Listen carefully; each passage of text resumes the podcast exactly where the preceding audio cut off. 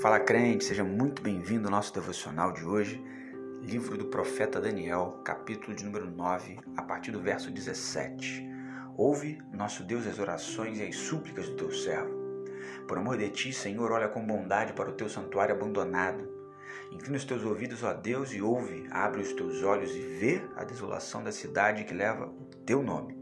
Não te fazemos pedidos por sermos justos, mas por causa da tua grande misericórdia. Senhor, ouve, Senhor, perdoa, Senhor, vê e age. Por amor de ti, meu Deus, não te demores, pois a tua cidade e o teu povo levam o teu nome. Em meio ao cativeiro babilônico, Daniel então resolve clamar ao Senhor, reconhecer que o povo, na verdade, está sofrendo por sua própria culpa, por ter andado em caminhos que não eram da vontade de Deus. E a partir do verso de número 17, ele, de forma mais clara, começa a clamar a Deus, direcionando o pedido, não através de uma questão de mérito, mas argumentando com Deus, não com argumentos humanos, mas pelo argumento da graça e da misericórdia. Então ele pede, Senhor, ouve, Senhor, escuta, Senhor, esteja atento às súplicas por amor de ti. Interessante que ele coloca assim: olha para o santuário, olha com bondade para o teu santuário, seja, para Jerusalém que está abandonada. Eu não sei qual a sua situação no dia de hoje, uma situação de abandono, uma situação onde há uma completude, mas ao mesmo tempo um vazio, não sei. Mas Deus diz assim, através da figura de Daniel, que ele está disponível a inclinar os ouvidos, ele está disponível a ouvir, ele está disponível a abrir os olhos, enxergar a desolação da cidade. Interessante que Daniel argumenta para que Deus faça isso com base no fato de que a cidade leva o nome dele.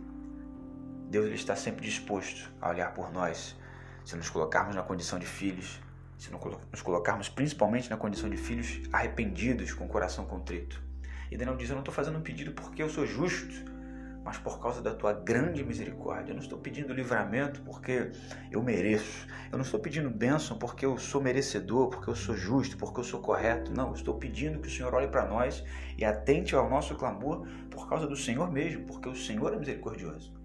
Inclina então os teus ouvidos e atente aos nossos pedidos por causa da tua grande misericórdia.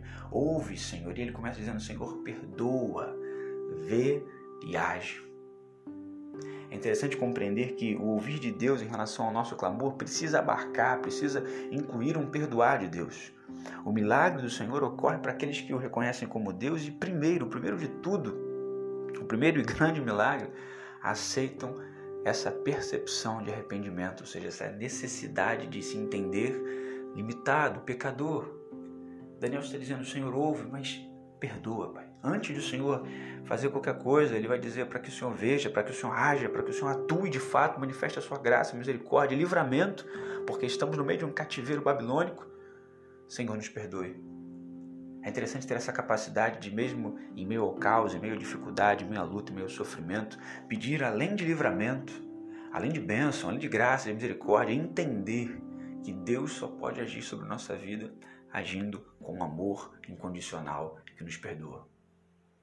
Por amor de ti, ele vai dizer, meu Deus, não te demores, pois a tua cidade e o teu povo levam o teu nome. Interessante essa perspectiva, levam o teu nome, para que a gente compreenda se de fato temos levado o nome do Senhor.